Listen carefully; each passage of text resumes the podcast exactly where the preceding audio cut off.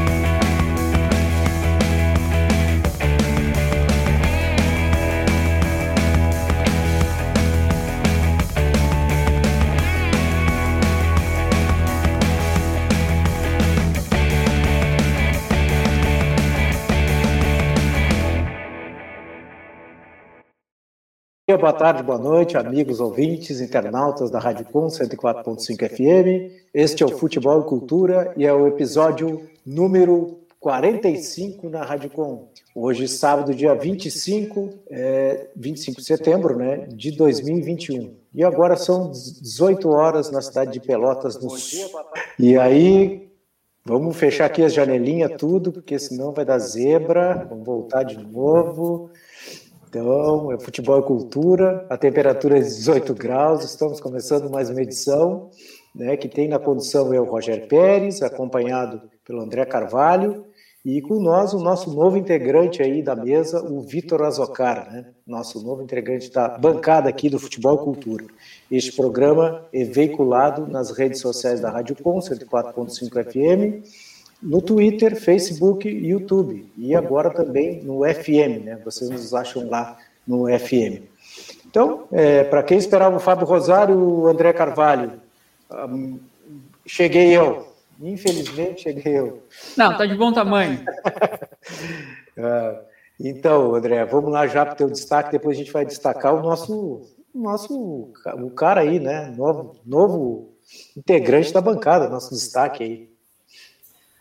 Bom, boa noite a todos os ouvintes da Rádio Com, boa noite ao Vitor que se junta hoje conosco. O meu destaque vai para o julgamento do, do caso Celcinho, né? Nós que é, publicamos uma nota em nome, da, em nome do programa Futebol e Cultura, em nome da, da Rádio Com também, prestando toda a solidariedade possível ao Celcinho, que sofreu atos racistas no jogo contra o Brusque.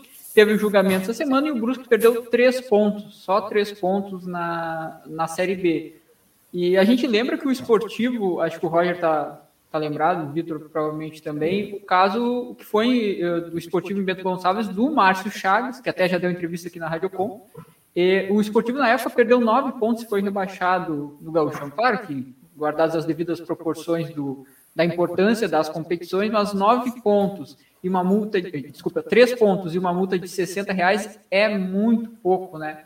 Para o que foi o caso. É, tem as, as gravações, são muito claras. Teve a nota depois do Brusque nojenta, né? Então, é, cabe, cabe ainda tanto recurso do clube para para tentar diminuir a pena, ou seja lá o que for, quanto cabe também da promotoria para aumentar a pena, né? Vamos, um, é difícil, né? A gente vê Complicado. outros casos em que, infelizmente, a gente sabe que se essa é a punição, não vai, não vai ter uma perda de pontos maior, mas merecia, né? Não, merecia, é, é, merecia era perder os pontos, né? Perder todos os pontos, ser rebaixado e voltar depois, né? Pensar, como diz, pensar no cantinho, porque o que eles fizeram foi lamentável. O Grêmio também foi, foi punição. da Copa do Brasil. Nem é punição isso aí, né? Parece um prêmio, né? É Parece quase um isso, né? E o, aí o dirigente fica afastado por um ano, né? Por que, que não bane o cara do futebol aí, dá uma pena maior? Né? Sendo que ele já havia sido afastado pelo, pelo próprio clube, então é um. É, fica meio que elas por elas, né? É, complicada a coisa. 18 horas, 4 minutos, então vamos para o nosso novo componente aí da mesa aí, o Vitor, Vitor Azocar. Tudo bom, Vitor? Seja bem-vindo ao Futebol e Cultura. Isso chega o camisa, o camisa, camisa 10 aí, Felipe Vidinha, né? Camisa 10 jamais para camisa 11, né? Fazendo o quarto homem de meio campo. Mais para camisa 14, 18. é, agora, bom, 14 é bom. Hein? 14 é. tudo bom, Vitor? Dali pessoal, Dali Roger, André, Felipe, tudo bem com vocês? Setembro foi o mês das estreias, né? No futebol brasileiro, mundial. Esteve ali o trio Neymar, Messi, Mbappé, no PSG, o Davi Luiz estreando pelo Flamengo semana passada, o William Reis estreando pelo Corinthians semana passada, e eu aqui de maneira mais modesta, menos um pouco menos midiática, estreando. Então, bora lá, vai ser legal falar de futebol com vocês. Tá, tá Salário aí, compatível às estreias também, né? É, ganhando bem. Olha que futebol cultura paga bem. O que depois tem em comum é a estreia, no caso, né? Felipe, boa noite, bom, bom dia, boa, boa, noite. boa noite, Felipe. Boa noite, desculpe um pouquinho do atraso aí, meu computador estava cansado para começar. Mas eu, até a gente não se falou antes do programa, né? Muito antes eu pensei em trazer como destaque o vídeo que o André estava falando ali sobre a punição, né? Do, do Bruce. Uhum. E também concordo com vocês, era para ter sido bem maior, né? Mas ainda assim foi alguma coisa. Então, como eu não tinha preparado outra, outro destaque, eu vou só dar, vou dar um destaque fora do futebol que eu acho que é relevante, já que a gente tem essa liberdade que a Rádio nos concede, né, de, de, de falar sem, sem crivo, assim, e, e, e, confia na gente nesse, nesse quesito. Eu acho que a gente pode, pelo menos, comemorar, ainda que tardiamente, a CNN Brasil demitiu o Alexandre Garcia, então, eu vou trazer isso como destaque, que eu acho que, que é sempre relevante, é, ainda que tardiamente é uma vitória para né, esse combate ao negacionismo e às fake news que já tem quase 600 mil mortes e o cara falava em tratamento precoce num canal que é muito, repercute muito. Ele continua com a coluna no Diário Popular? Pois é, boa pergunta, André. Boa pergunta. Que vergonha, né? né? Que vergonha. Já era assustador, ele continua vergonha. com eu não sei se continua, mas fica aí a dica para o Diário Popular dar uma olhada na CNN, né? Tiveram que desmentir o cara depois. Então tá isso. Está, é, esse, esse aí, daqui a pouco. Bom, ficou vergonhoso para ele, né? O Felipe, tá, cada vez ele, ele entrava chão adentro, cada, cada, cada comentário dele. É, tem, tem, alguém, alguém paga essa conta, né? Alguém paga essa conta para ele ficar lá, né? Parece é, que ele era a cota, cota do, do da, da pra, do Bolsonaro. E, né? e só para ilustrar, contextualizar para quem não sabe, é, o, o, Alexandre Garcia é um cara que já foi muito famoso, né? De repente, para quem é mais jovem não, não sabe. E, enfim, estava tava até hoje com quase 600 mil mortos, depois de tanta, tanta pesquisa e tanta ciência em cima dos medicamentos para combate à Covid já estava mais do que comprovado a ineficácia de, desse kit Covid que tentaram usar como tratamento precoce não, não foi sucesso. E o cara, depois de quase 600 mil mortos, ainda falava que é uma pena não se, não se usar isso no Brasil. Então, a própria emissora teve que desmentir ele depois da fala, né, do comentário, que era uma opinião dele. Mas, enfim, é, é até bom a gente destacar isso, o jornalista tem liberdade de opinião, de opinião né? Mas é, ele tem que ter responsabilidade, tem um código de ética, né? Então, no momento que ele faz isso, é, muitas pessoas vão se influenciar, de repente, e isso tem causado morte de muitas pessoas, né? A gente está vendo agora, recentemente, é, um médico que era adepto a, a, isso, um médico famoso, com uma série de pessoas que seguiam, é, morreu, morreu depois de autorizar que fizessem nele esses, esses tratamentos experimentais. Então, é, é importante que a gente é, contextualize e destaque também isso, apesar de, como a gente sempre disse, né, apesar de ser um programa de esportes, futebol, nunca é só futebol, né, rapaziada? É verdade. Já vou chamar outro aqui já para entrar na, na, na, turma aqui. Tá lá o Alexandre. O Alexandre está aí, o Alexandre, seu Pelezinho. Muito boa tarde. Bom dia, boa tarde, boa noite. Seu Pelezinho. Fala galera, beleza? Tudo certo aí? Com o meu áudio, tudo tranquilo? Tudo ok? Tranquilo, muito bom. Oh, beleza, então, vamos lá então. Forte. cheguei atrasado na concentração hoje, né? Provavelmente o professor aí com a volta do seu Roger aí, provavelmente aí vão, vão mexer no bolso, né, seu Roger? É. Não, o Roger é o mais tranquilo deles. É mais tranquilo. É. é, é só de 120 mil para cima, assim, o troço é. é... O... Vamos lá, então. Seu Roger, seu André Carvalho, Vitor, seja bem-vindo aí. Ah, agora a turma tá, tá formada, nosso craque Felipe Vidinha aí tá junto com nós aí. Show de bola, galera. Estamos chegando, chegando aí agora. Estava, estava naquela velha prática, né? Depois eu vou largar. Teve gol do Pelezinho hoje aí de novo. É, Caô da produção fez gol também. Da... Depois a gente larga lá no grupo as imagens lá. Teve gol ali na frente da área ali. A gente vai, vai distribuindo a nega aí, né? Beleza, galera? Falando, falando em dinheiro, o meu destaque é esse, né? O homem recusou 700 mil anunciou a aposentadoria, enfim, né? Até onde, até descanso, onde eu sei aí o homem. Descanso até dezembro. É, descanso, sim, também, né? Eu não, eu descanso para a vida toda. Eu descanso com a vida toda pelo que o São Paulo vai pagar para ele, né? Andei fazendo umas continhas assim básicas por cima, né? Por cima não chegarei, né? Não adianta. Vou, vou ter que nascer de novo para poder chegar nos números aí do Daniel Alves. Então, esse é o meu, o meu destaque de, de hoje, né? Vitor, de novo, seja bem-vindo aí. Hoje viemos fardadinho, né? Viemos de futebol e cultura aqui, direto da terra do Érico Veríssimo, beleza? Olha aí, ó, todo mundo, olha aí, todo mundo fardadinho hoje, legal, beleza? Oh. Não, não, não. Ô, Vitor, eu emplaquei ali o destaque e me esqueci de te dar boas-vindas. Muito, muito bem-vindo. Que isso, imagina. Valeu, obrigado, Felipe. Tamo junto, galera. Daqui a pouco eu vou trazer os resultados da Série B, né? Felizmente a gente vai ter que trazer os resultados da Série B aí e vamos seguir no baile. E meu vamos destaque está quente, série B de lado, o... É mesmo? vamos deixar essa. Não, vamos trazer sim. Vamos lá, então. Beleza? Eu, olha só, só para contextualizar aqui a questão do Daniel Alves, né? Eu, a semana passada, eu ia dar isso aqui, ia, ia falar sobre isso aí, sobre essa, sobre essa rescisão dele de contrato né, com, com o São Paulo, de 25 milhões, né? É, 60 parcelas de 416 mil, né? Então, 60 meses, 5 anos, o Daniel Alves vai receber até 2026, né? 5 anos, vai receber 416 mil. Né? Ele que fez 90, 95 jogos, 10 gols, 15 assistências, e, e foi, um, foi, um, péssimo negócio para o São Paulo, né? Um péssimo negócio, embora seja um bom jogador, né?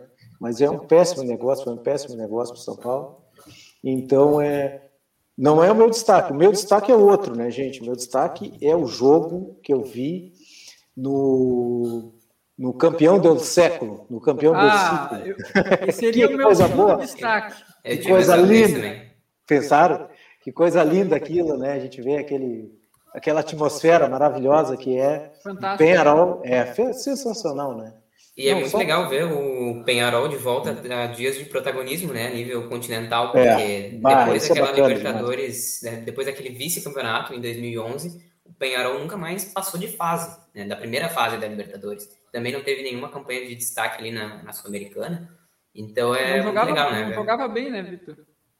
Não, é, sempre deixando, deixando muito a desejar, até ali em 2019 ameaçou avançar, quando estava no grupo do Flamengo, ficou ali um golzinho de avançar de fase e de eliminar o Flamengo, que viria a ser campeão, né?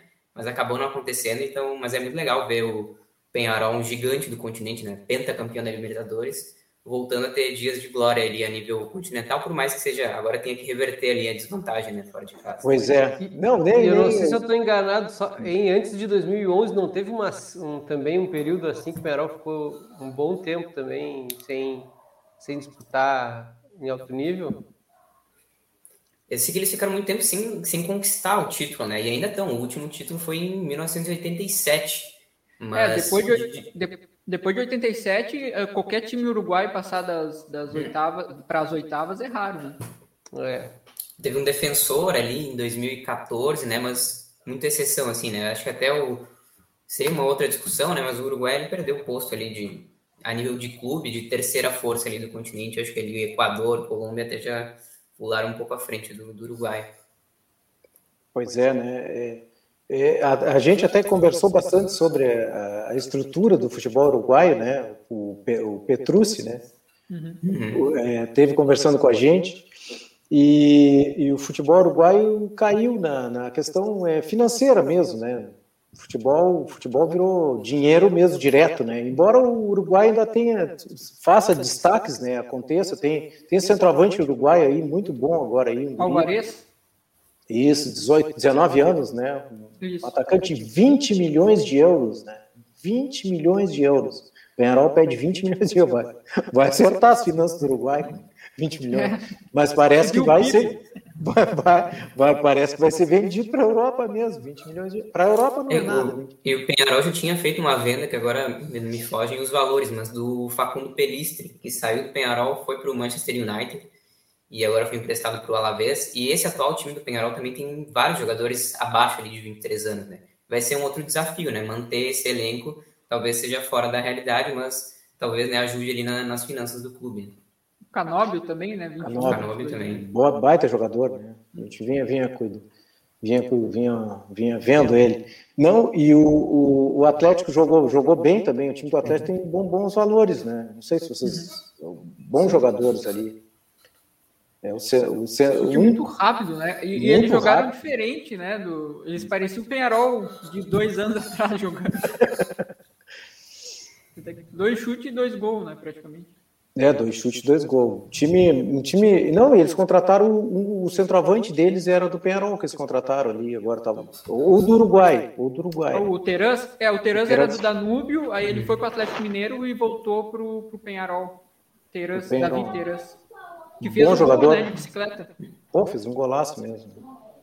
Bicicleta, bicicleta que diga-se de passagem, pegou na caneleira, né? Mas, né? Faz, faz parte também, né, Felipe Vidia? É, quando a gente, quando a gente fizer um, né?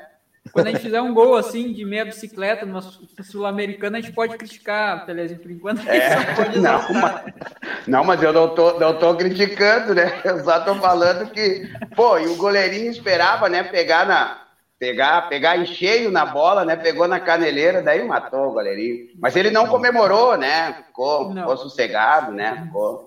E o Pedro Rocha, né? A volta do Pedro Rocha, né? É, volta do Pedro, Pedro Rocha. Rocha, né? o nome do cara, né? Uhum. Olha o nome do cara, Pedro Rocha. É. Pedro Rocha. Então, é, então vamos, vamos para a Série B, Pelezinho, aí? Já está com tudo na mão aí? Vamos lá, vamos, lá. Vamos partir? Vamos lá, tô, vamos lá, então. Tô só, tô só aqui pela, pela, pelo meu mini computador, daqui a pouco vai aparecer por aqui. Então, vamos, vamos dar uma olhadinha aqui. Vamos ver, eu tô com Tô com a internet meio lenta hoje aqui, de repente passa a próxima atração aqui que eu já, que eu já vou. Tá, tá com a Série B aí prontinha? Não, eu ia dizer que só viu o Vitória tomando um gol com 40 segundos uhum. do Londrina. É. é. acabou 1x0 pro Londrina. 1x0 agora? Hoje? É. Uhum. Acabou, acabou há pouco tempo. A vitória ali muito, muito comemorada ali pelos, pelo treinador, pelos torcedores do Londrina, porque era confronto direto, né?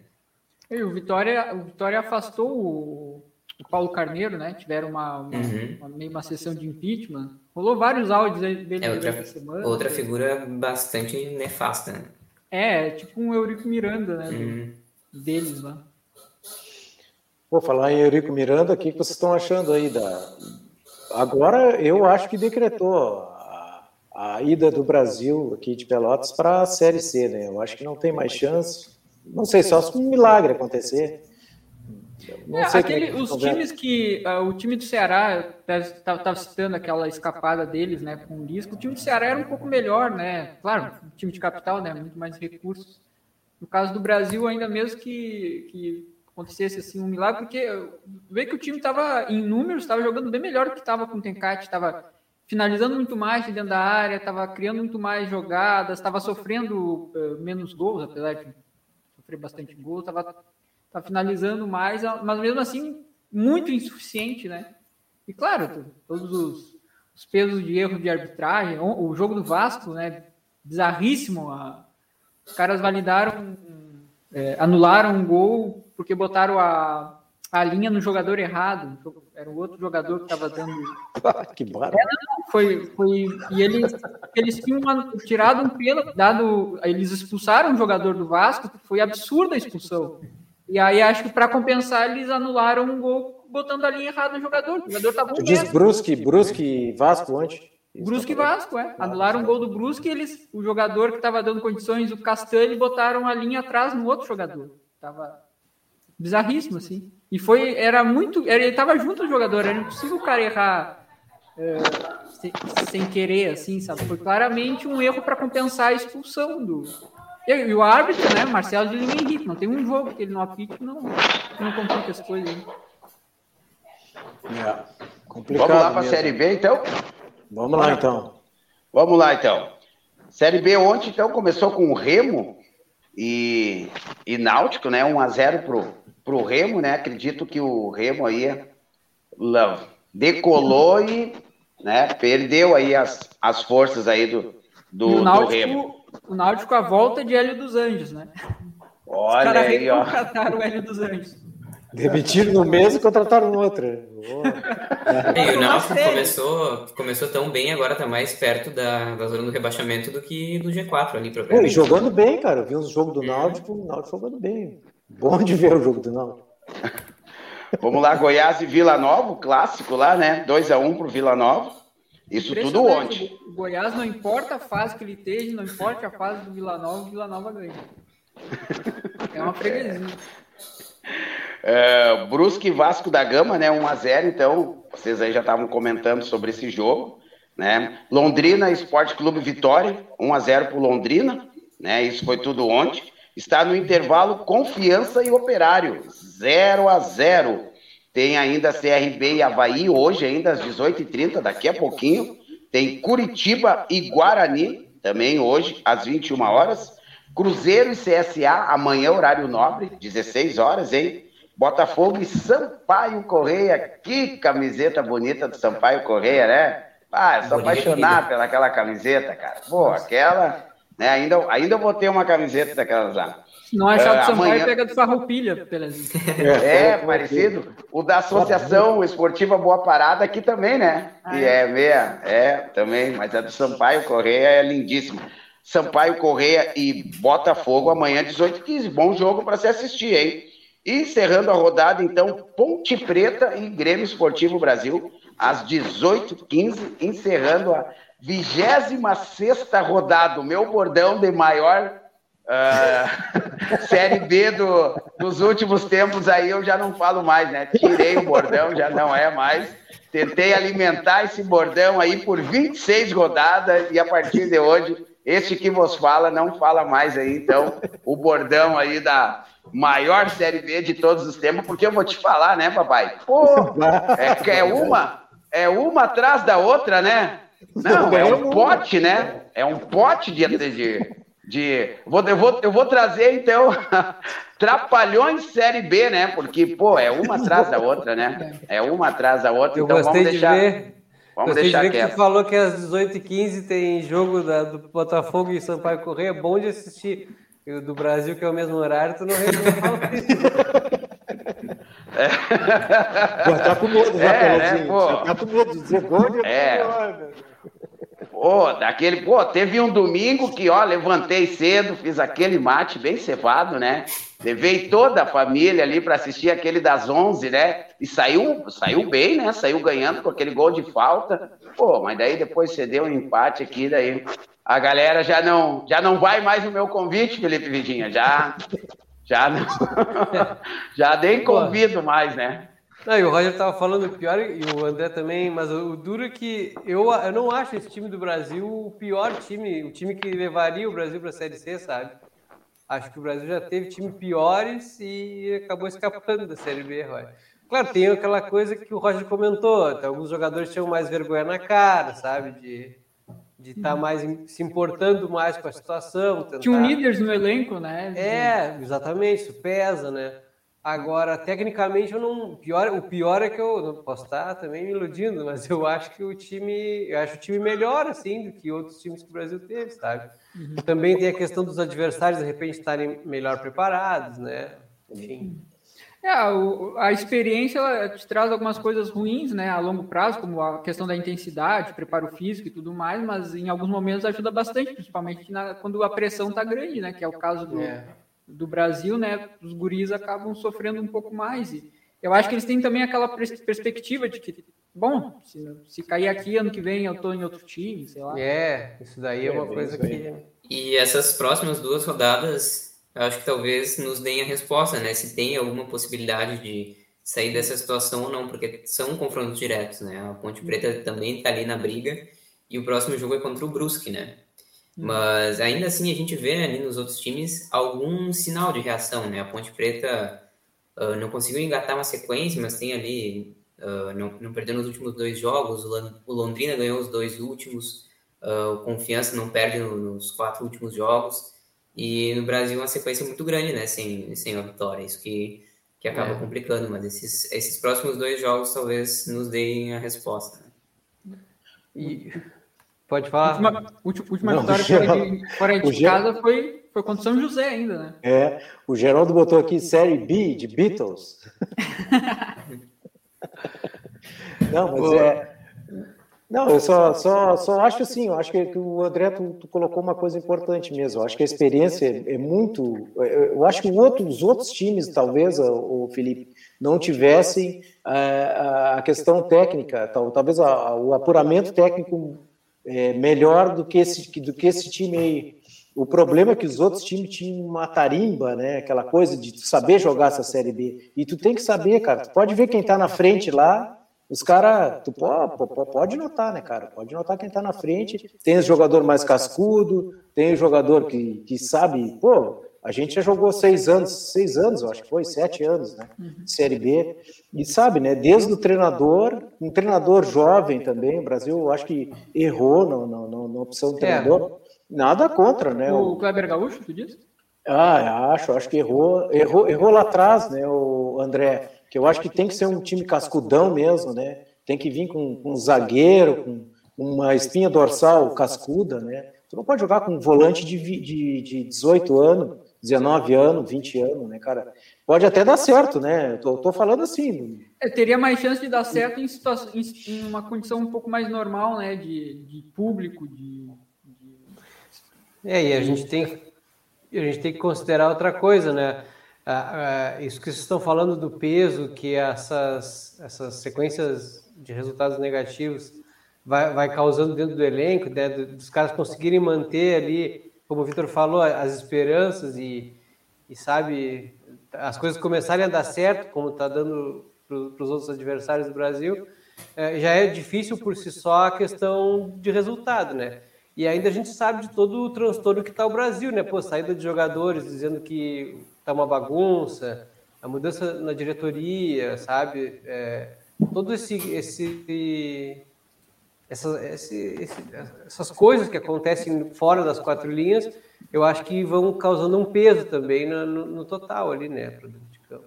É, aquela situação, do, aquela saída do Denilson, acho que expôs muito, né, aquela, a, toda a realidade do clube. Deixou muito claro hum. que o problema vai muito além ali do, do, da qualidade do elenco, propriamente, né? Um problema muito mais, mais amplo.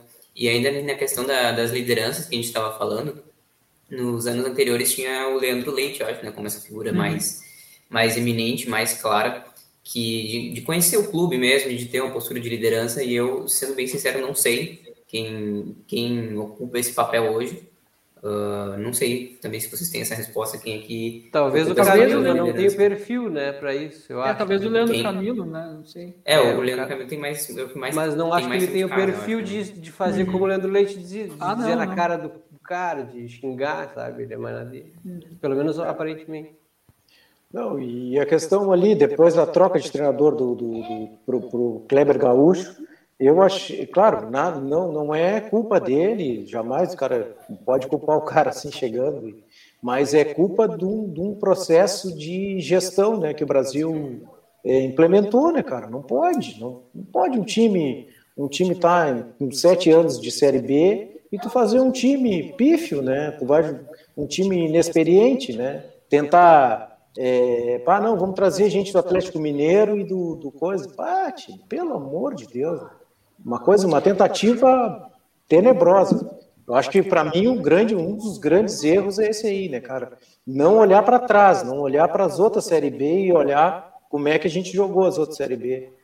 Né? E outra coisa também que me chamou muita atenção olhando ali a tabela e os artilheiros do campeonato é que o Brasil, além de ter uh, o pior ataque do campeonato, o artilheiro do Brasil é o Erisson, que tem três gols, que é o mesmo número de gols que tem o o Luciano Castan, que é o zagueiro do Curitiba, e é um gol a menos do que tem o Ricardo Bueno, né? O ex-atacante do Operário, que agora está no, no Juventude, né? Que, enfim, já nem disputa mais a competição. E tudo, em to... Pode falar, senhor. Pode falar. É, na verdade, em todos, todos essas partes que a gente traz eu não gosto da palavra negativa, né? Eu gosto da palavra não positiva, né?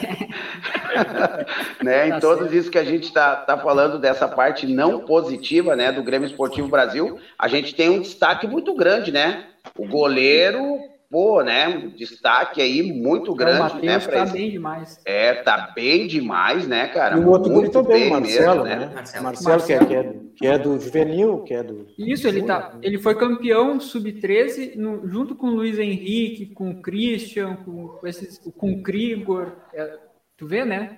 Tu vê, é, é isso que. Depois... Então, um, um, nível muito grande também, né, desse, desse goleiro que provavelmente aí o ano que vem a gente não vai, não vai ver ele defendendo o Grêmio Esportivo Brasil, né? Felizmente. Só, só fazer um, um, comentário sobre o que o Pelezinho falou do Marcelo. O, duas semanas atrás, o pessoal do Resenha, né, nossos queridos amigos, do, o Andrezinho, o André Amaral e o, e o Ronaldo entrevistaram o Cacau, né, ex-jogador do, Brasil de Pelotas, jogou no esporte também, jogou, atuou no Grêmio. Ele tava, ele atuava como olheiro do Grêmio aqui na região sul. E aí ele se liberou do, do Grêmio para atuar junto com o Brasil. E acho que uns 5, 6 anos atrás. E nesses dois anos que ele ficou com o Brasil, o Brasil teve uns três títulos da base. Um deles foi esse sub-13, em que estava Marcelo, Krigor, Christian, Luiz Henrique. E depois de dois anos ele encerrou o contrato, e isso ele fala no programa, tá, tá lá registrado aqui no, no, no, canal do, da Radiocom aqui no YouTube. Ele fala que o Ricardinho encerrou o, o contrato com ele porque achou que, que, a, que, os, que era muito investimento para a base que não, não daria frutos ou alguma coisa assim, né? Vê que quase. Porque, claro, né? A base não vai te dar em dois anos um trabalho, tu vai. É longo vai, prazo. Né? É, e depois de, sei lá, foi cinco, seis anos, o Luiz Henrique foi vendido pelo 700, 700 mil, né? Que basicamente cobria um ano e pouco do, do da base da toda. Base. É. Pô, e a gente comentou essa coisa aí, né? Desse, desse, desse eh, Luiz Henrique, do, do, uhum. do Krigor, jogador. Tem, tem outro que foi para o Inter também, um Guri. Um, o Vitinho, direito, se não me engano. Vitinho. Tem outro. Agora, tia, eu estava eu tava vendo agora há pouquinho ali, eu estava vendo sub, sub-20 ali. Tem um, tem um ponto tem um ponta direita que joga com a 11, eh, joga com, com pé trocado, joga do lado, lado esquerdo, bom jogador. Uhum. Aí tá, tinha até um duelo com, com o guri do Ivoti, aí os caras falando, pô, que baita duelo, que jogadores assim, joga, é, é tudo, tchê, a nossa região é recheada. Claro que eu sei que não vem só daqui da nossa região, né? Eu digo, né, eu acho aqui Pelotas, né, Pelotas, não, tanto o Brasil quanto Pelotas tem se muita Pelotas, gente boa, né? É, se Pelotas se emancipasse, tá? Não estou não, não advogando a favor do separatismo, mas se Pelotas se emancipasse como país, a gente tinha um timezinho ali, ó, para buscar uma vaga na, na Copa do Mundo. É. É verdade. Inclusive de treinador, viu? É, bom, tá bom. Vamos, vamos, vamos trocar da, da água para o vinho, então, né? A gente estava falando na base, hoje estava tá acontecendo o Master, né? De, uhum. de sul, sul, sul brasileiro, acho que é esse o nome, Isso. né? Não, não me recordo. Zé Roberto dá para fardar, hein? Pô! É. Tá fardando legal também, ainda, né? hein? Já, pega a vaga do Moisés ali na esquerda. O Zé Roberto é. farda não, até não... na Série A, Pelé. Oi? Farda até na Série A, o Zé Roberto. É, jogou na Champions, hein? É. Se, se farde. Não, não, uh, seu André Carvalho, desculpe, agora eu vou ter que, ter que falar pro senhor, pô, qualquer um, né? Qualquer um farda no lugar do Moisés, qualquer um. Qualquer um, é. É bem tranquilo. Pô, no nosso grupo aqui do, dos Colorados, os caras dizem, pelo amor de Deus, como isso é jogador de futebol. é complicado, né? Mas o Zé Roberto jogou o filho da bola um a um hoje contra o contra o Curitiba. Grêmio e o Esporte Clube Internacional, eu não, não sei Goiás. como é que foi. Foi... foi contra o Goiás e terminou um a um também. Terminou um a um também. Legal, isso aí. Ô, Roger, eu posso só trazer então os resultados da segunda onda e a gente puxa o nosso convidado? Tá bem. Tá, pode trazer, a gente já... já tá aqui, né? Já tá aqui me, me desenxergando aqui. já puxa um, um, um, assunto no outro. Então, trazer aqui os resultados da. Agora chama Gauchão A2, né? É, então, a 11 rodada, o Cruzeiro ganhou de 2 a 1 do Brasil de Farroupilha, União Frederiquense 2 a 0 no Tupi de Criciúmal. Veranópolis o, uh, joga hoje contra o Igrejinha, o Passo Fundo contra o Vacaria amanhã, o São Paulo contra o São Gabriel e o Bagé enfrenta o, o Guarani, né, do time do Regis, amanhã às três da tarde. É, o Esportivo pega o Inter de Santa Maria também às três e o Avenida no estádio do Eucaliptus enfrenta o Guarani de Bagé às sete da noite. É, no grupo A, aqui, então, a, os quatro primeiros, União Frederiquense com 22, Veranópolis com 20, Cruzeiro com 18 e o Glória com 14. No grupo B, o Guarani de Pajé segue liderando com 22, o Avenida em segundo com 20, Lajadense em terceiro com 18, o Internacional de Santa Maria com 14 e o Guarani, nosso amigo Regis, está em sexto com 10 pontos. Ainda está na briga, né? Eu vou chamar ele aqui, já vamos, já vamos conversar. Boa, boa. Opa, como é que estamos? Tudo bem? Tudo tranquilo? Tudo certo, Obrigado pela presença. Certo. É, podia estar tá melhor, mas tá tudo certo né? Não vamos cair, né? Então já é um alívio, mas. Já está tudo bem. Podia então, ser melhor. Tá bem, então, Regis Nazi, ele que atualmente mora em Santa Catarina, mas acompanha Isso. fielmente o Guará, né? Ele também colaborou é. com o site Toda a Cancha, né, especializado em futebol do interior, Gaúcho chegou a comentar jogos do Guarani na plataforma Mai... Aí eu fico devendo aqui o nome. Maicujo. Como é que é? Maicujo. Maicujo. Ah, Maicujo. Então é um nome mesmo. Eu comentei os jogos aí que foram em Venâncio. Então, Regis, vamos começar do, do início aqui, né? Começar do início, é bom. É, começar do começo também. Vamos começar perguntando como é que começou essa paixão aí pelo Guarani. Olha, né? Na verdade, eu sou nascido em Porto Alegre. Meus pais. Ah. O meu pai é do interior. O meu pai é de Cruz Alta. Então, e aí ele foi para Porto Alegre. A família do meu pai era toda Guarani de Cruz Alta. Que é o Guarani Cruz Alta, Azul e Branco e tal. Meu pai. E aí a minha mãe de Venâncio. Né? E eles se conheceram em Porto Alegre, né? E aí né? Nós era criança, eu e minha irmã mais nova, e aí meus pais falaram: ah, vamos para Venâncio para as crianças crescer com liberdade, né? Pô, né, não crescer, não crescer uns piadas em condomínio, né? E aí a gente foi para Venâncio. E aí o meu pai, meu pai era doente pro futebol, assim. O meu pai ele morou em Livramento nos anos 80 e ele acompanhava o Armor lá, porque ele gostava. Armor, Livramento, claro. E aí ele foi, levar, foi me levando no Guarani e a gente começou a ir. Virou um programa pai e filho, assim. Isso em 98. O primeiro jogo que a gente foi foi Guarani Caxias. 2 a 0 Guarani, ganhamos e mesmo até hoje, tinha uns seis anos. Então, vou desde sempre. Quando eu morei em Pelotas, eu ia nos jogos fora também, direto. Fui em Pelotas, fui Rio Grande, fui Bagé. Camacuã não fui ainda bem, mas Eu fui em vários. E eu acompanho desde 98, assim. Eu vou direto, né? Vamos lá, André. Digo aí. Buenas, boa noite, Regis. Uh, agradecer a tua disponibilidade de, de, conversar aqui conosco. Eu queria saber um pouco mais sobre a, a questão, então, de como é que é o futebol uh, em Venâncio Aires. Como é que a cidade vive, assim, quando tem, o, quando, quando tem o, os jogos do Guarani? Se prepara? Tem aquela movimentação que a gente costuma ver em torno dos estádios? Como é que é? Tem, mas diminuiu muito. Ali na região era muito forte nos anos 90, né? Inclusive tem aquele Guarani Brasil clássico.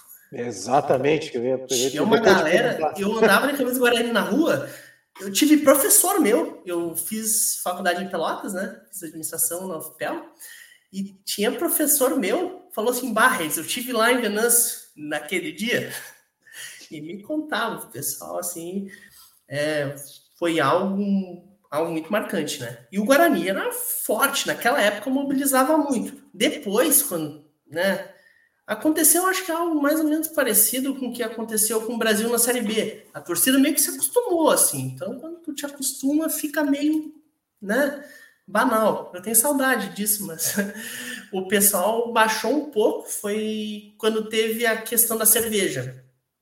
Quando foi 2008 que aí Guarani foi o último ano, nós caímos em 2007, a última vez que nós jogamos Série A. E aí 2008 deu aquele início, né? Pô, o primeiro jogo lá que eu vi de 2008 foi a estreia profissional do Alex Amado, em Guarani Cachoeira. O estágio lotado, acabou bebida no intervalo, assim. Né? E aí, logo depois deu a lei da cerveja, e aí o público foi para baixo a gente jogou octogonal e tudo mais, e o público baixou um pouco, porque aí não tinha, não tinha aquele negócio de encontro, aquele negócio de comunidade. E aí o time também fechou, jogou Série B, caímos, foi 2012, nós caímos, então baixou muito, assim, ficou bem mais fraco do que era quando eu era criança, assim, de lotar estádio e tal. Hoje lota estádio é mata-mata, é algum clássico, assim, né? um Guarani Lajadense, um Guarani Santa Cruz, Guarani Avenida, mas está muito mais fraco do que foi.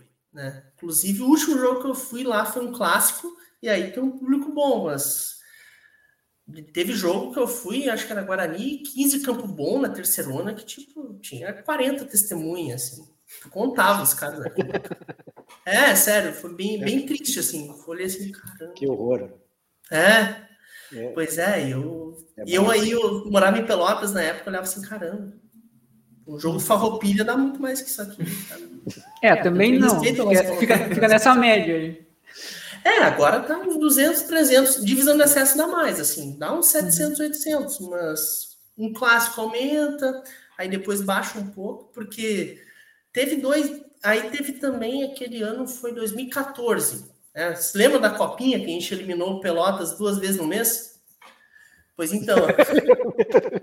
o Vitor eliminou Pelotas Vitor duas vezes Na última reunião, eu comentei que o Pelotas avançou com o melhor eliminado para depois ser eliminado Isso. de novo pelo Guarani. Não, e o pior é que no segundo jogo eu fui. Eu tava em Pelotas. Eu morava na Deodoro. Eu fui ali. E aí deu 2 a 0 Pelotas. Eu, pô, cair de fora para esses caras.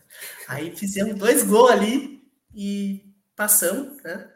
E fomos para a final. Aí na final acontece o quê? Perdemos dois jogos roubados contra o Lajadense lá. Teve jogo que o cara do Lajadense tirou a bola com a mão de dentro do gol de escanteio. Era... E aí os caras até desanimaram, pensaram assim, pô, a gente vem aqui, a gente faz tudo, o time faz tudo certo, é roubado pro, o cara de Série A e, pô, desanima, desanimou o público, assim.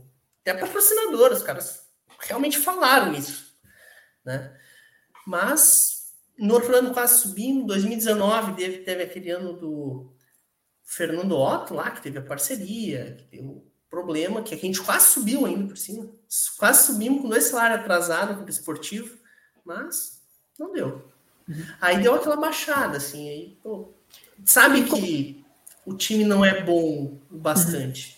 É. E como é, a, a, digamos que, como tu classificaria a, a situação atual do Guarani uh, politicamente? Uh, porque a gente vê casos aí de, de, times que, que às vezes não tem presidente que queira assumir, né, dada a responsabilidade. Né? É, assim, agora pegaram um, um mandato lá de três anos agora, né? Para não acontecer isso, porque o Guarani teve ali, foi o quê? Foi 2013, 14, 15, conseguiu presidentes, né? Mas ali o presidente falou, ó, o presidente pegou o, o Júnior, né? Que era o presidente, Luiz Paulo Asman Júnior. Pegou assim, ó, eu caí em 2012, eu vou subir. Eu vou ficar até subir.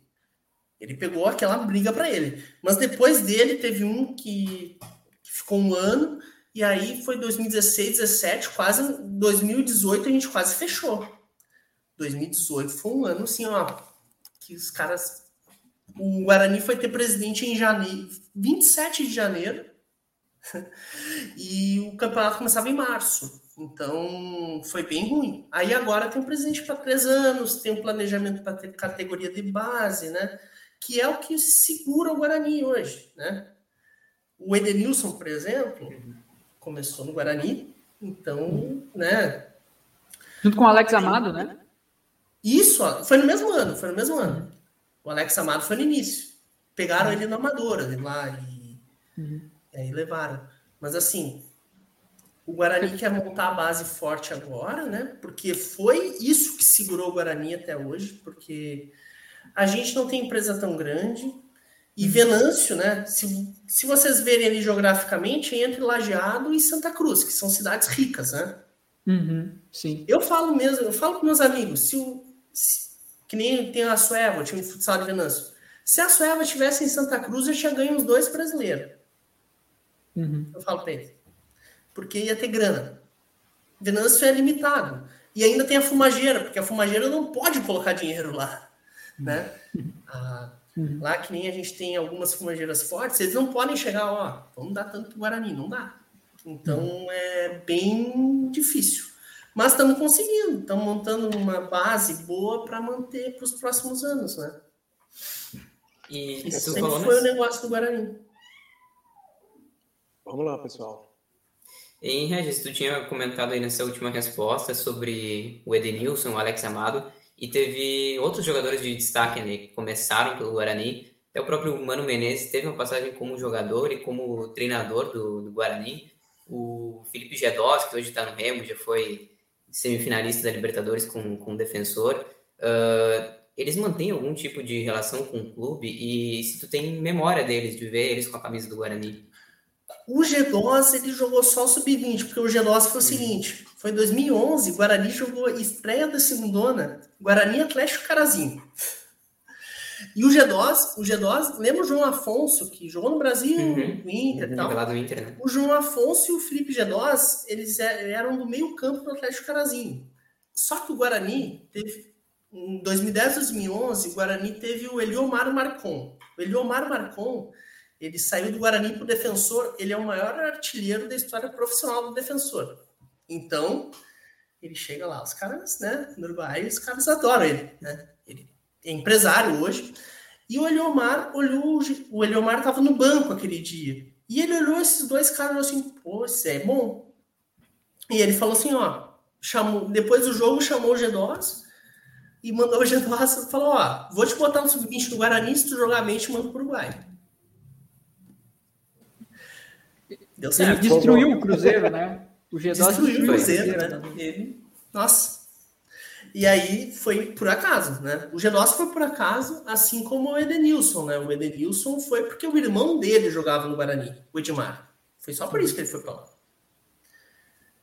Mas o Mano Menezes não.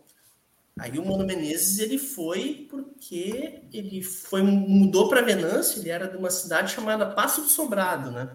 Que é no interior, que é lado de Venâncio, uma cidadezinha de tem duas ruas, né? Aqui entra e sai. E aí ele foi para Venâncio trabalhar. É, foi para Venâncio trabalhar e aí ele foi jogar. E ele jogou num time amador, no, quando o Guarani era amador ainda, uhum. né?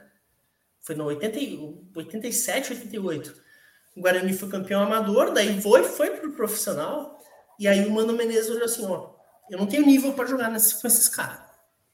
Até tem uma história que ele conta que ele viu um zagueiro um zagueiro consagrado chegar no Guarani e viu que as coisas do cara. a mudança do cara tava numa Fiorino. E ele olhou assim, pô, esse cara joga muito mais que eu e tá com mudança na Fiorino, eu vou parar. Só que, aí ele parou profissional, continuou amador ali. Só que eu acho que foi em 91, 92.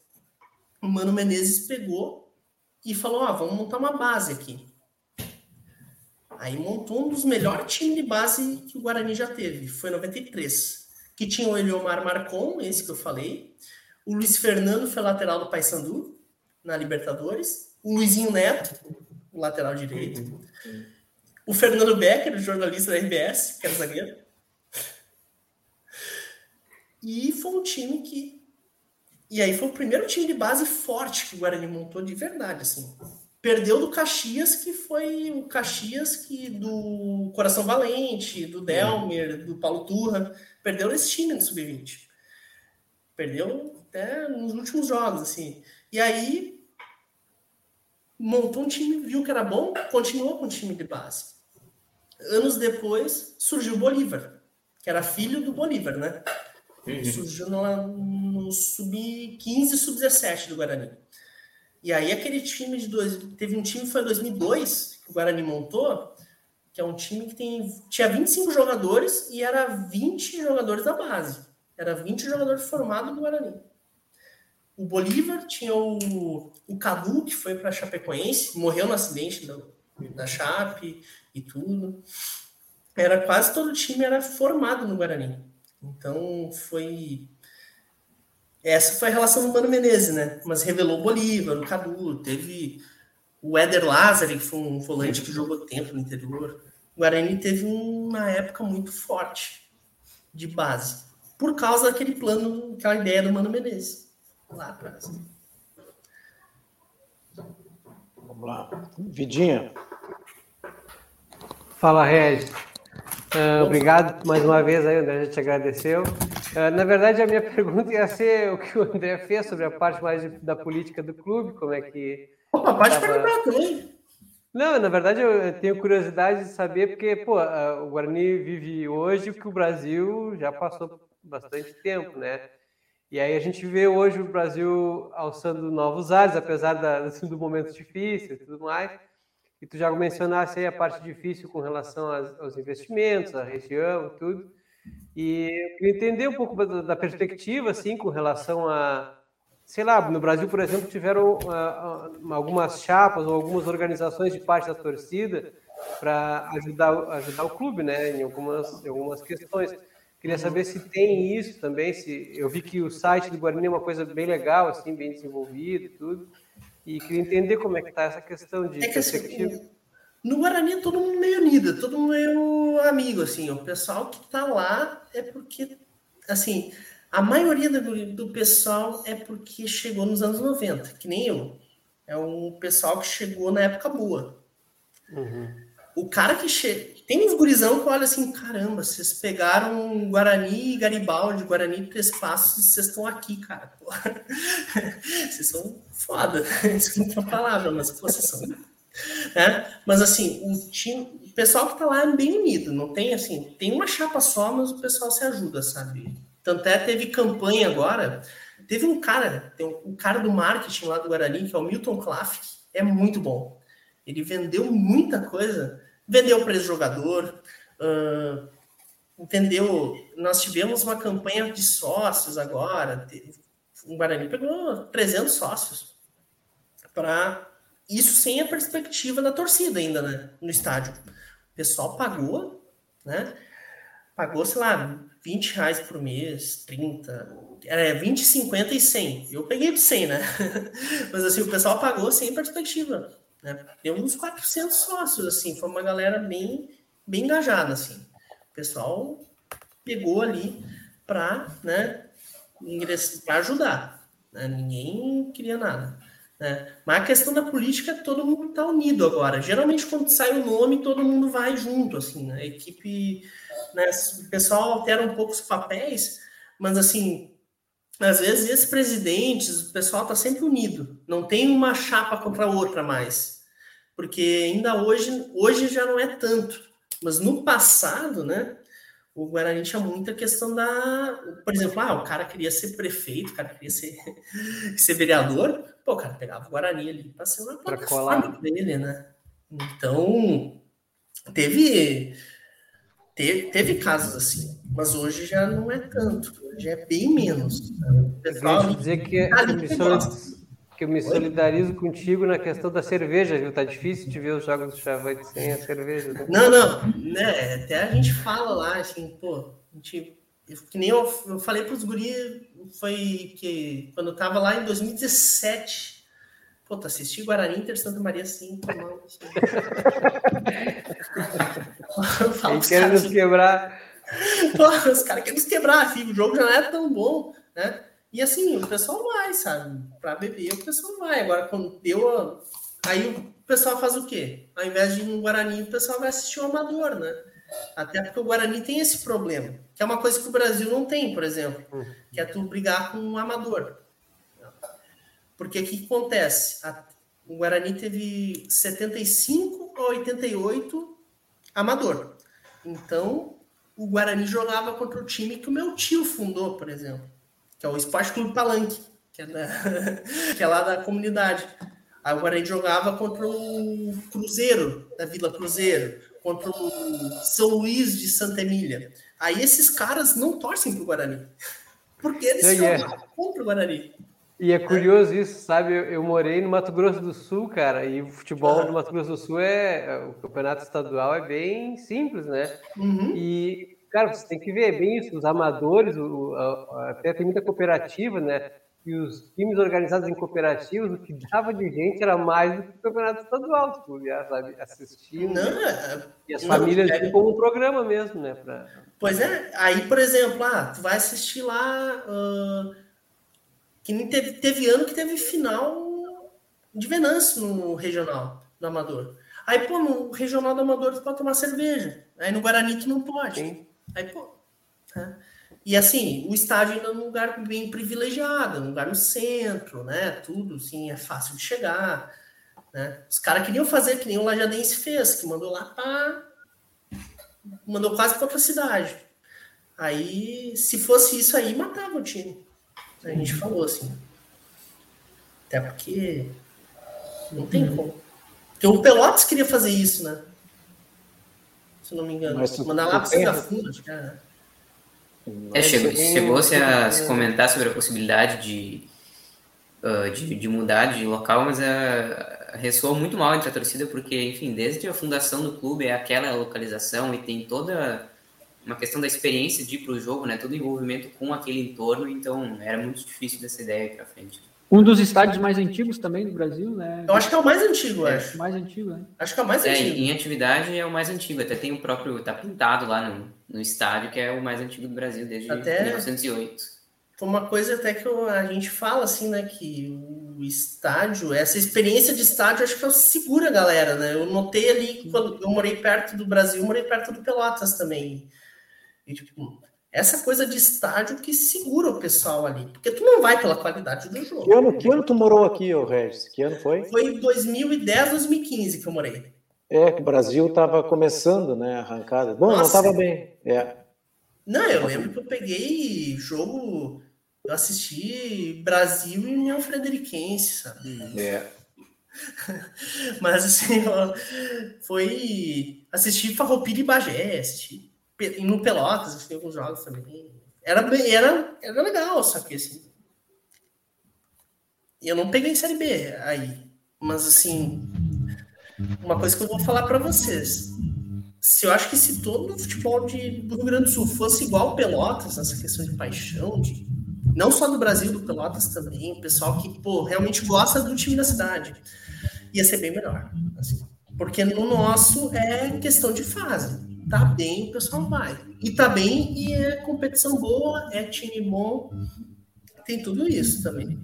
Porque assim, o pessoal agora, eu assisti, quando eu tava na terceira divisão, era triste, assim, assistir. Pô, é, que eu falei, aquele Guarani 15 Campo Bom, assistir Guarani Gaúcho, pô, tu olhava assim, tu chorava, se fosse olhar pro arquibancada. É Só bebendo, né? Bebeu pra beber. Pô, é, é triste é só vento praticamente, né? É e para nós, nossa, pegava ali, eu era criança, assistia pô, Vi o Ronaldinho Gaúcho jogar no Guarani, contra o Guarani, sabe? Foi, pra mim, me marcou assim a vida.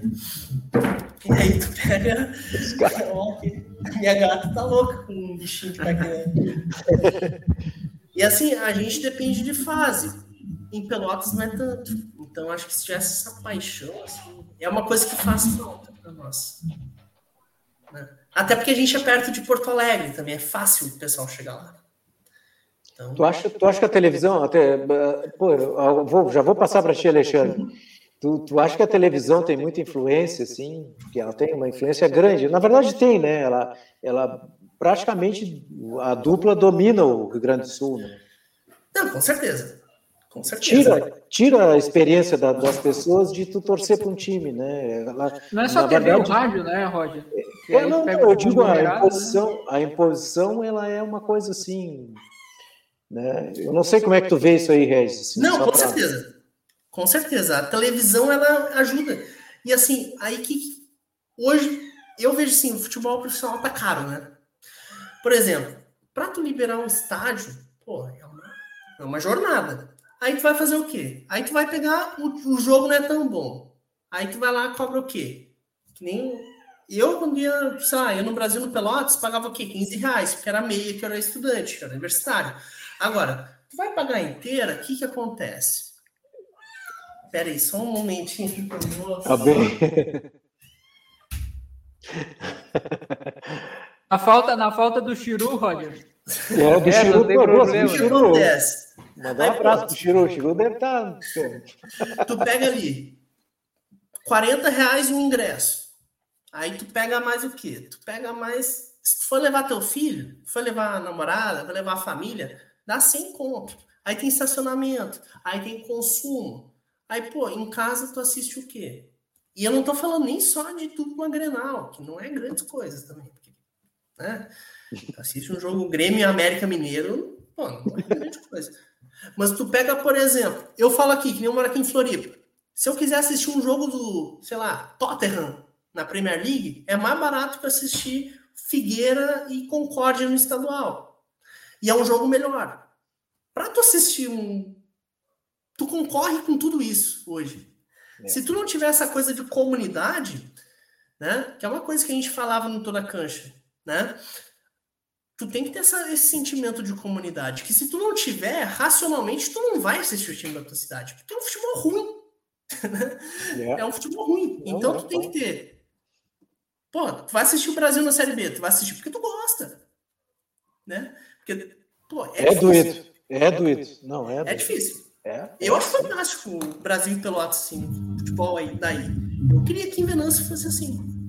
E além, e além disso, né, Regis, se a gente quiser, tu deu esse exemplo do Tottenham, se alguém quiser ver os 38 jogos do Tottenham na Premier League, ele consegue ver. É que, de repente, até mesmo do Campeonato Brasileiro, tem alguns jogos do, do Atlético Paranaense, por exemplo, que são as escuras, né? ninguém consegue ver. Exato. E aí pega a Série B ali, é... aí tem toda a questão do campeonato, se pontos corridos, ou sei lá, ou que nem quando era aquelas, aqueles campeonatos que era o quê? É, de oito passava seis, ou passava oito, nove, aí pulou. Que nem, que nem teve um ano que era Pelotas e Em Harmonia, Pelotas e 12 horas. É, não dá. Não, dá. Pelotas e 12 horas, cara. Sabe? Então, é difícil. A concorrência é muito forte, né? É. Alexandre, Vamos lá, então. Tava curtindo, senhores aí. Muito obrigado aí, Regis, pela, pela oportunidade aí, né?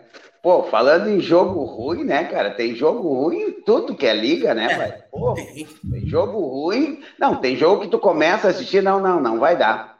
Não vai dar, né? Não vai dar, infelizmente não vai dar para assistir. Pá, um jogo que não, que não chama a atenção, né? Então, independente de, de ligas aí, né? Tem, mas legal, legal, Regis. Aí, Guarani de, de Venâncio Aires, né? Eu sou cruzaltense, né? Estamos aqui direto da cidade do Érico. Isso, estamos direto da cidade do Érico Veríssimo, em frente à rodoviária. É, Até. Oi.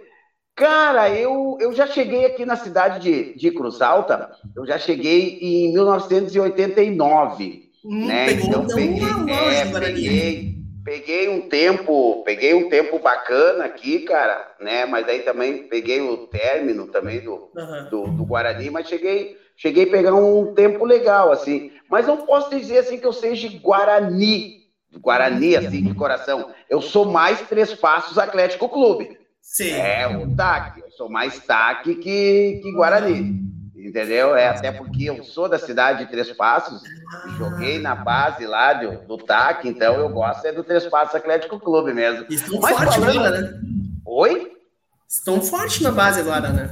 É, agora tem o Sandro Becker, tá lá, né? Montaram um centro de treinamento, a gente já falou aqui, outras oportunidades, né? No, aqui no Futebol e Cultura, o pessoal lá fez um centro de treinamento bem bacana lá, bem, bem legal mesmo. O pessoal tá, tá andou vendendo alguns jogadores aí, arrecadou uma grande. Botafogo, né?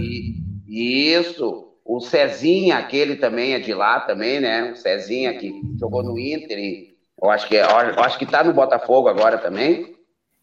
Mas falando em cancha, né? Eu vi que você falou aí que tem, né? Dentro da cancha, qual é qual foi o gol mais bonito que você viu aí do Guarani de Venâncio? Dentro da cancha? É bonito. Ou o mais importante, um mais Mas, legal? Assim, ó, teve, tem vários, assim, né, que a gente viu. Assim, eu gosto de falar de. Eu, para mim, teve um que, assim, teve um que eu não vi, que eu só ouvi na época, né? foi contra foi Guarani e São Gabriel, que a gente ganhou do São Gabriel lá. Foi lá o 2002, que foi o Campeonato Gaúcho e tal. Foi estrelinha na camisa, tudo mais, que ele foi fantástico, assim. Mas eu só ouvi. Eu só ouvi, eu não vi. Eu vi depois, né? Mas eu só ouvi.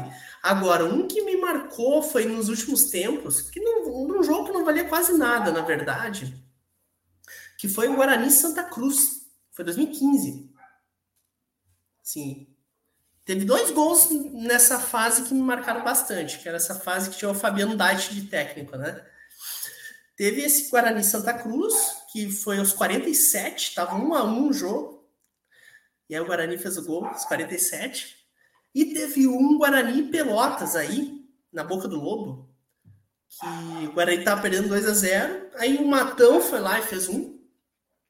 E depois estava o Paulinho, no, o Paulinho Simeonato, no meio de quatro jogadores do Pelotas. E ele foi lá e chutou a bola, desviou no zagueiro do Pelotas e foi gol. Nossa, tava sozinho ali, né? No visitante ali, meu. Eu, botaram, me botaram com a direção no Guarani. Aquele, aí deu aquele gol ali no final. Foi uns 30 e poucos no segundo. A gente ganhou, foi, foi muito forte assim para mim na, na época, né?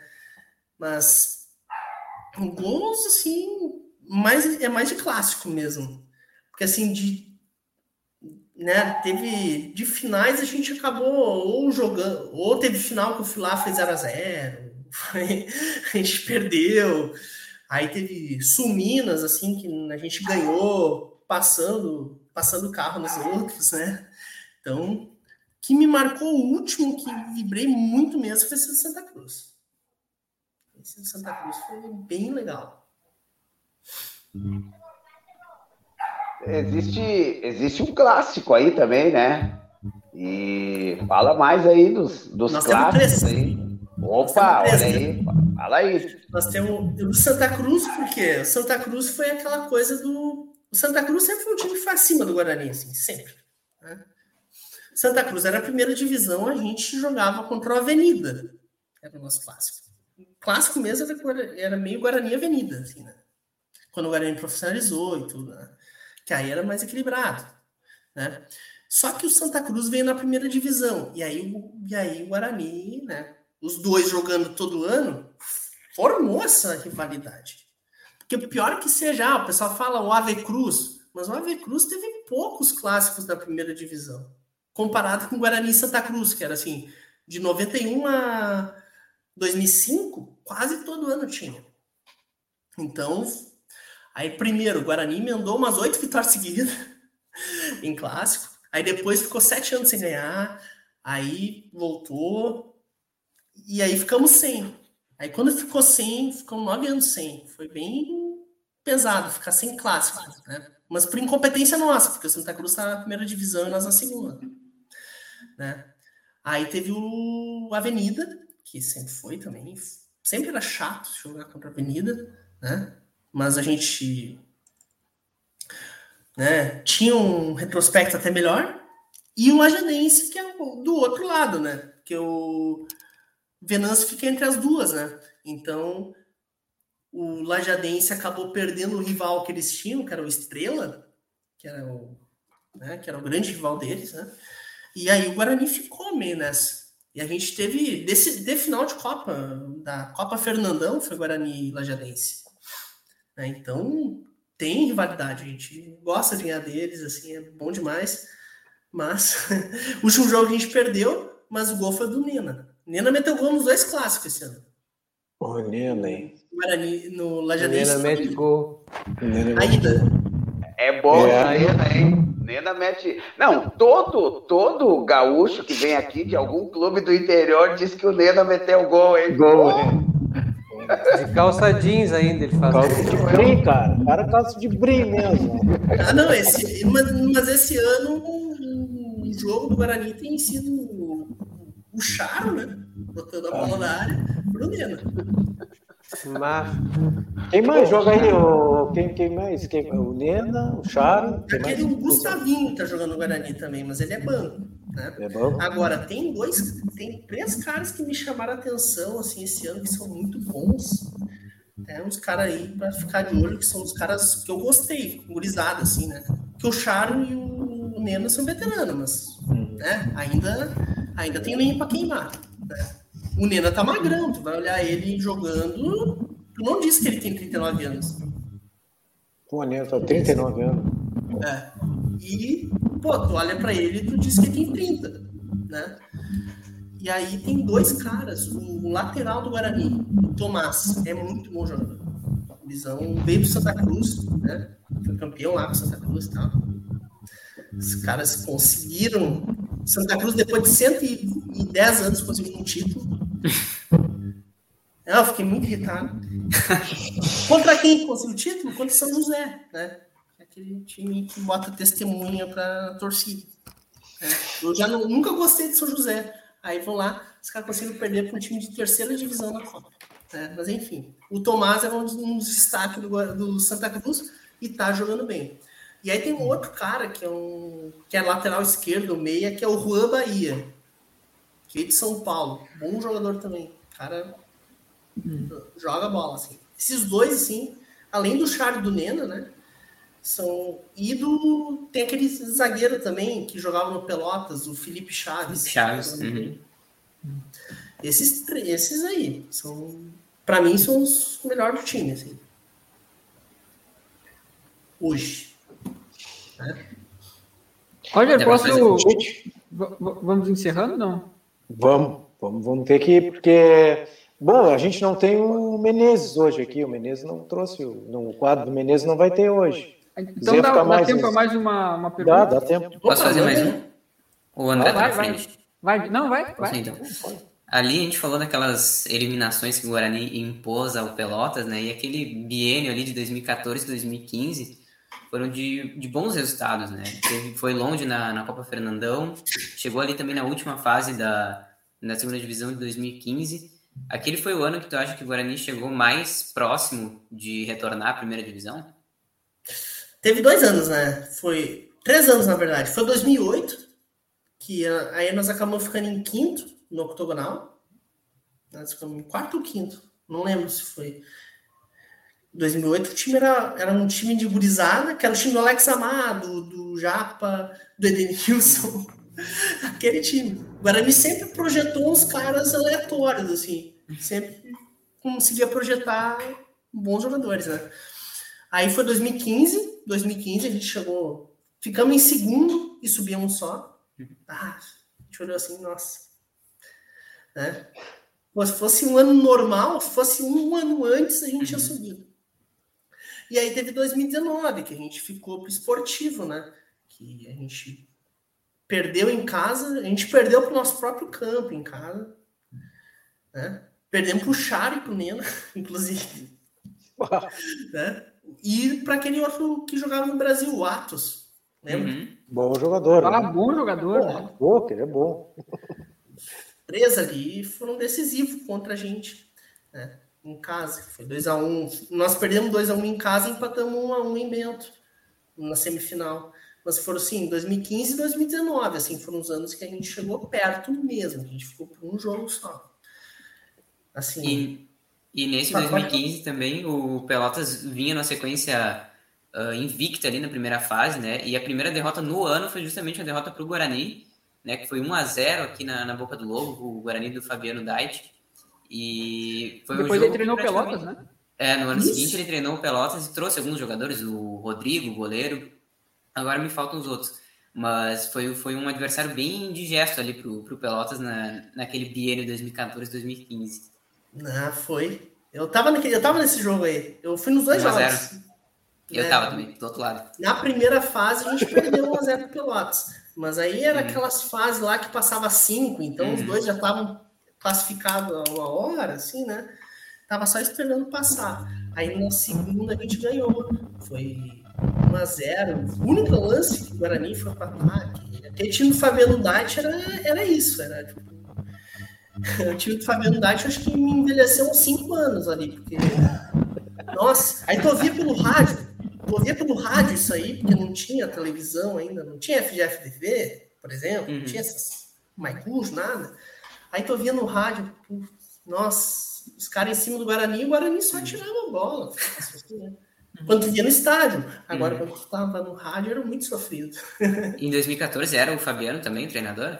Foi depois, por quê? A gente começou com, lembra do Gavião, um volante, que jogou no Pelotas uhum. também? Uhum. Ele foi o técnico na primeiro turno da terceirona. Do grupo de seis passava quatro. A gente conseguiu ficar fora. Nossa, a gente conseguiu ficar fora para Três Passos, Garibaldi, Palmeirense e. Qual que era o outro? E 15 de Campo Bom.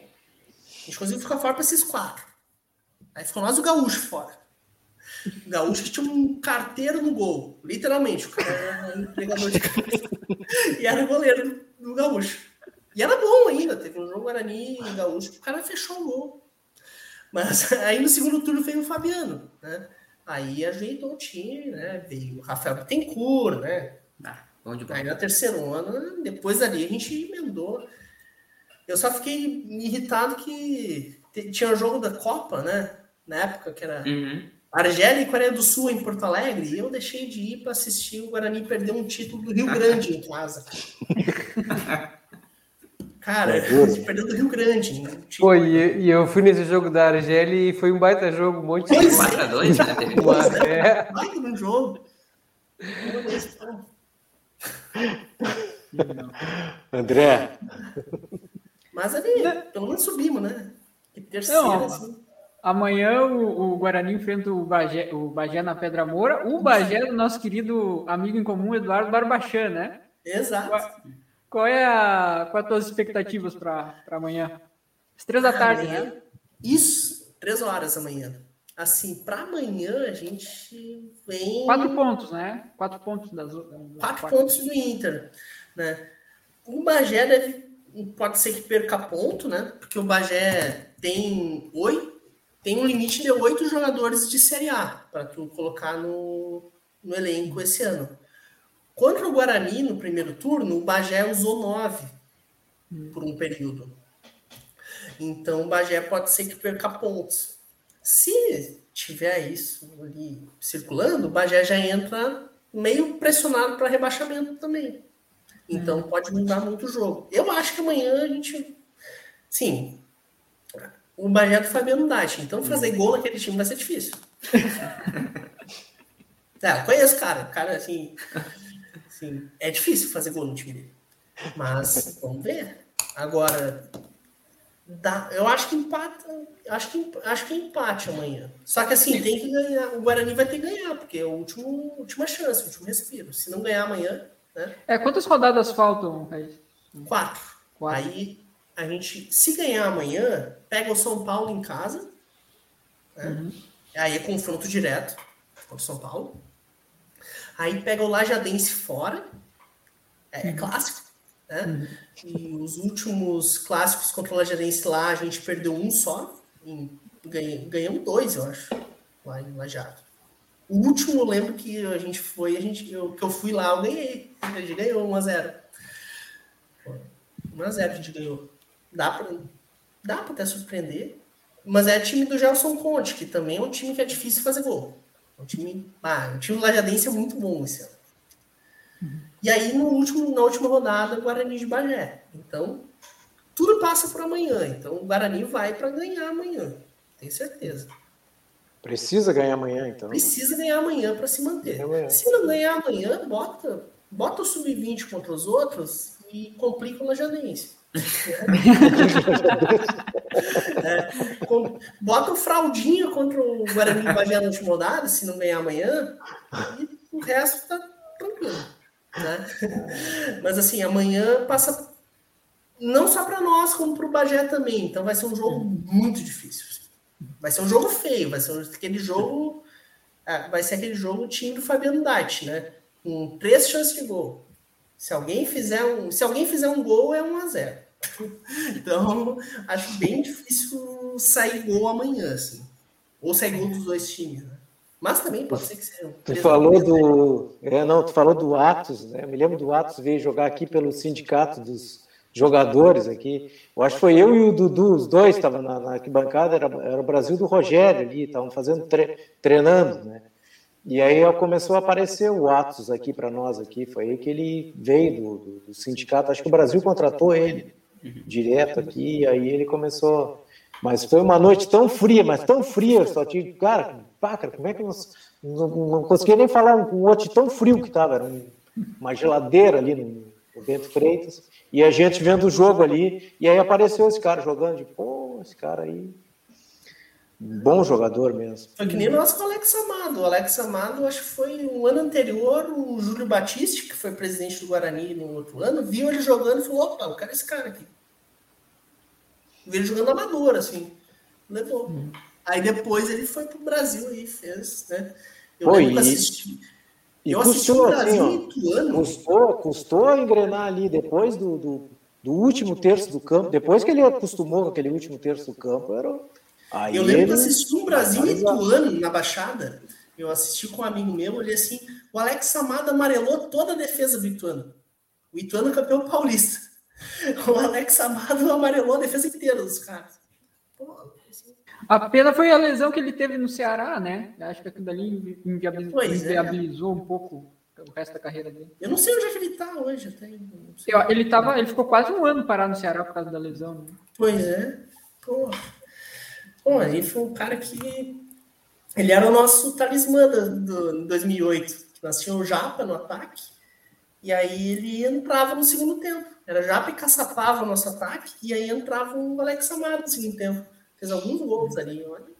Pô, série B, série D, série D, passagem, passagem, né? Série D, série, série C e depois série B. Pô, eu não sei se chegou na, na série B, chegou, não, não foi, não tava. Não, acho que já B. foi pro Ceará daí, né? Foi pro Ceará, foi pro Ceará. Mas na, na, na série C aqui um jogo contra o Londrina, que o Leandrão entrou no final ali, o Brasil, os caras sei lá, baixou o Santo e viraram. O Brasil virou 3x2, 3x1, uma coisa Foi 3x1, assim. acho que foi. Eh, ah, próximo, foi uma coisa assim, né? Próximo de. Que acontece de vez em quando, né? O Mas, Londrina tinha tomado dois gols só. Né? É, pô, Londrina, Londrina com esse cara aí que joga no Palmeiras, como é o nome dele? O, um que joga no Palmeiras aí. O, o meio-campo que joga no Palmeiras. O Veiga? Joga... Não, o outro.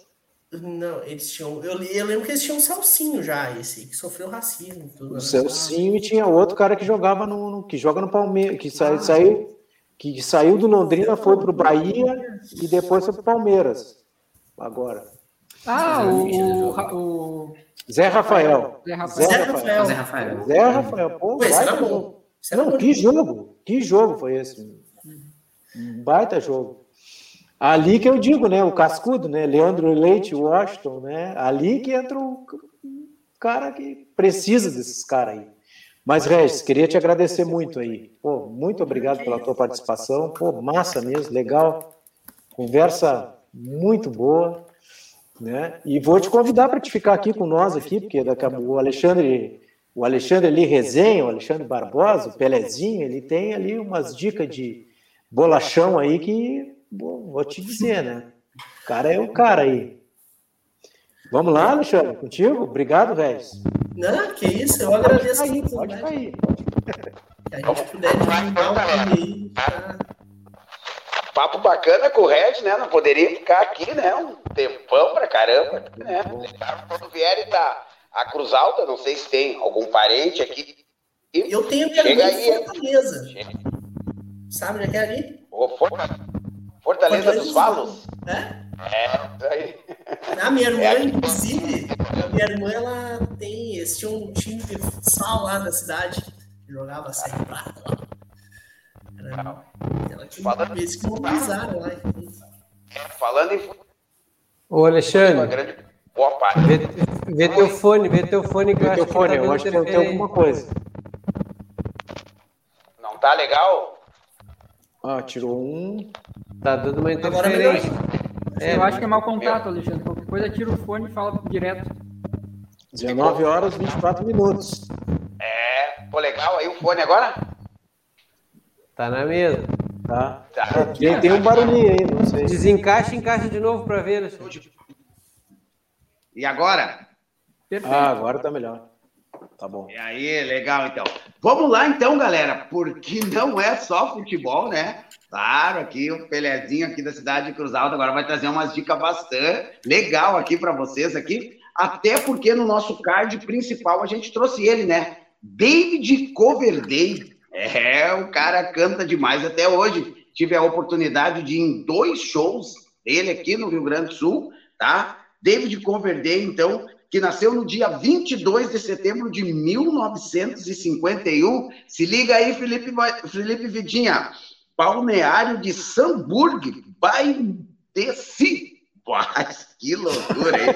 E o David Coverdale, o que, que achou aí do meu inglês? Ah, que bacana. E o David Coverdale, que, que o seguinte, né? Cantou demais, cara, um dos mais... Para mim, top 5, né? Ainda eu e o Cauã da produção aqui, a gente ainda tá decidindo aqui quem são os cinco maiores vocalistas do mundo, né? Do, de rock and roll mas para mim é top 5, né?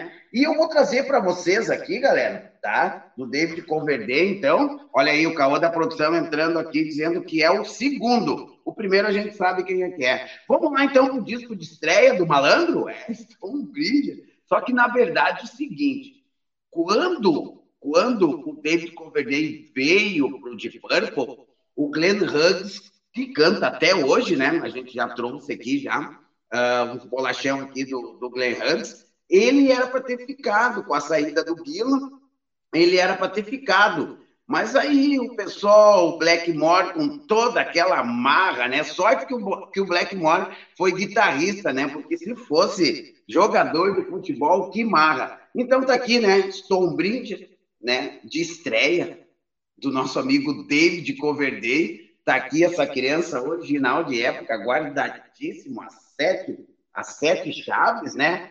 E aí depois ele também tem uma passagem gigantesca, né, cara? Pela uma das bandas que eu tenho um respeito maravilhoso, né?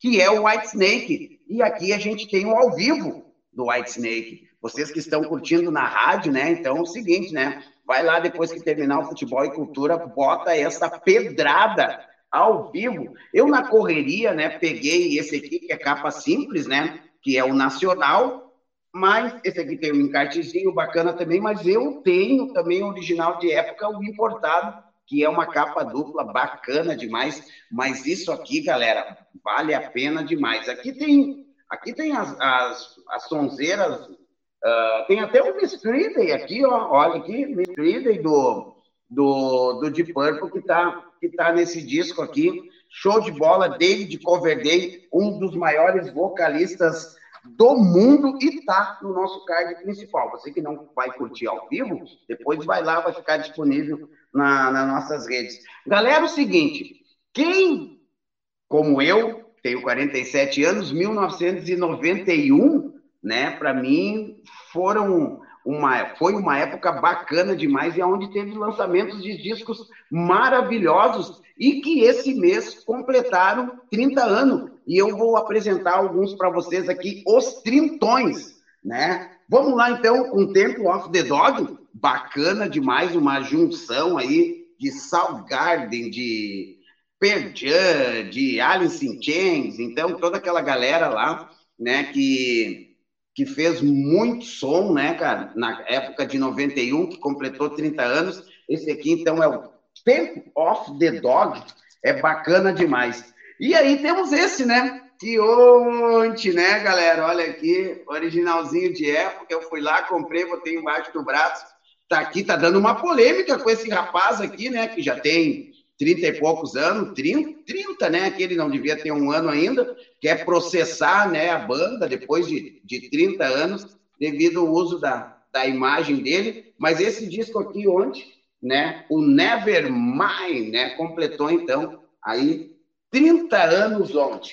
Galera, eu tenho mais um trintão aqui de uma banda bacana demais. Não é muito escutado aí, a galera não não, não é muito fã dessa banda, eu curto demais, que é o The Cult, né? The Cult aí, uma bandaça, cara. Pô, vocalista canta demais, tá? Esse disco aqui tá completando 30 anos também. Uma banda um pouquinho mais fora do, fora do, do cenário, né? Tive a oportunidade de ver eles aí na opinião também. Cara, e foi muito bacana, porque nesse dia do show do The Cult, quem apresentasse a, carteira de trabalho, né, nesse dia lá, carteira de trabalho assinada, é óbvio, né, pagava meia entrada e eu fui lá então ver o Decult, que foi bacana demais. Olha aqui um brasileirinho na área, ó, olha aqui, Titãs, esse disco do Titãs aqui, muito bom também, tá completando 30, mais um trintão, hein, 30 anos também, show demais.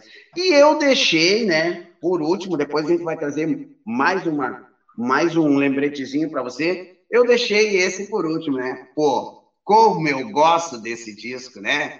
Chris Cornell, que Deus o tenha. Soundgarden, para mim, né? Para mim, né, pessoal? Sempre. Porque daí depois os caras vão dizer: ah, o Pelé disse que Soundgarden foi o melhor. Não. Para mim, Soundgarden é a parte extrema, né, cara, dos anos de 91 a 97, aí, 98, até pegar o, Chris Cornell no auge, daí depois o Chris Cornell acabou saindo e montando o, Wild, o Slave, né? Eu ia dar uma pegadinha no Wild Slave aqui também, mas acabei deixando só esse aqui. Bandaça, mais um trintão, show de bola, bacana demais.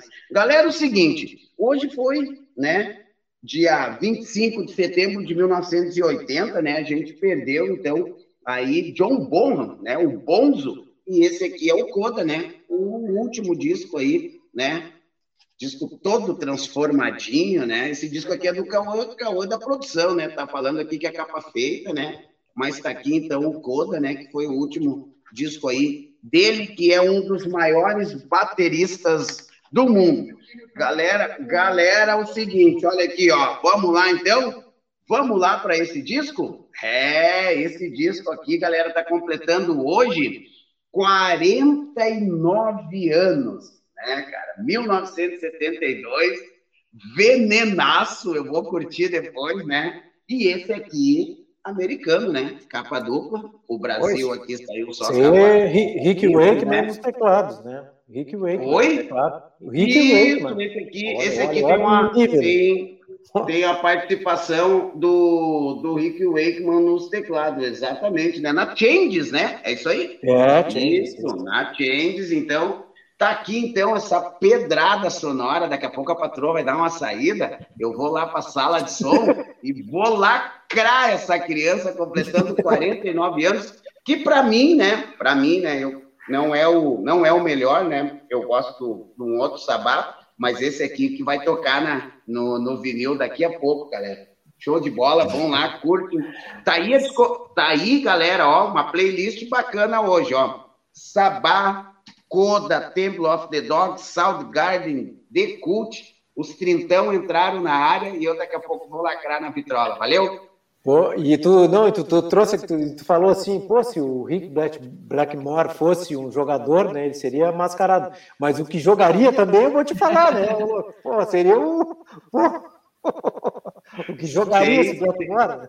Sem dúvida, jogaria fácil, né? Jogaria fácil aí no Guarani de Venâncio, né, Regis? Se ele jogava fácil, hein? Show de bola. Valeu, galera. Valeu, gente. Vamos valeu, lá, então. Valeu. Regis, obrigado aí. Oh, eu agradeço aí. Sempre bom a gente falar aí sobre, sobre o Guarani, né? A gente tá, tá sempre disponível, né? Eu agradeço quando o é convite. É, quando é uma melhorada na, na situação, todo mundo vacinado, te esperamos em Pelotas, né? Porque... Ah, com certeza. Eu vou. Saudades. Pelotas, para mim, é um dos melhores lugares para acompanhar futebol, assim, é Pelotas, assim, é maravilhoso. Eu adoro. Nossa. Até vou nos jogos de visitante do Brasil aqui. Fui Pô, alguns. Legal. Yeah. Que vem vão Figueiras. Espero que se o Brasil se recuperar aí, né? Mas acho que é difícil, né? Mas é, vou estar tá aí. Se vocês vierem aí no Brasil e Figueira ano que vem aqui, eu vou estar tá aqui de certeza. Vamos lá, vamos ver. Quando tiver todo mundo vacinado, todo mundo tranquilo, né? E as coisas melhorarem no país. vamos lá, então. Reis, obrigado aí, gente. Vamos às despedidas finais. Um grande abraço a todos aí. Eu não trouxe os apoiadores aqui, me esqueci dos apoiadores, só vou terminar aqui com os apoiadores. É, Dirt Shirt Serigrafia, é, 981 30, 38 9968. Esquerda e Costa Advogados Associados, 15 de novembro, 30, é melhor, é, 357. É, é, é, telefone 32 22 10 22, Bavária para Mediana, melhor da cozinha, 98405 6827, Veterinária Piá, Rua Padre, Padre Feliz, 624, telefone 30, e, 30 27 15 57. E House Cooking, né? Boutique de cuca e pão. É, quem já provou já sabe. Rua Anchieta, 1361, telefone 32 28 8941. Então, gente, terminando aqui mais um Futebol e Cultura aqui pelas ondas livres da Rádio Com, agradecendo a todo mundo aí que ficou por aí, o Álvaro, o Eduardo Barbachan aqui que apareceu aqui, o Renato Dias Dias, o Geraldo Moraes, a Maria Goretti, o Cauã da produção e uma quantidade de gente aqui. Um grande abraço a todos e voltamos a semana, a semana que vem com mais Futebol e Cultura. Um abraço, pessoal. Um abraço. Um abraço.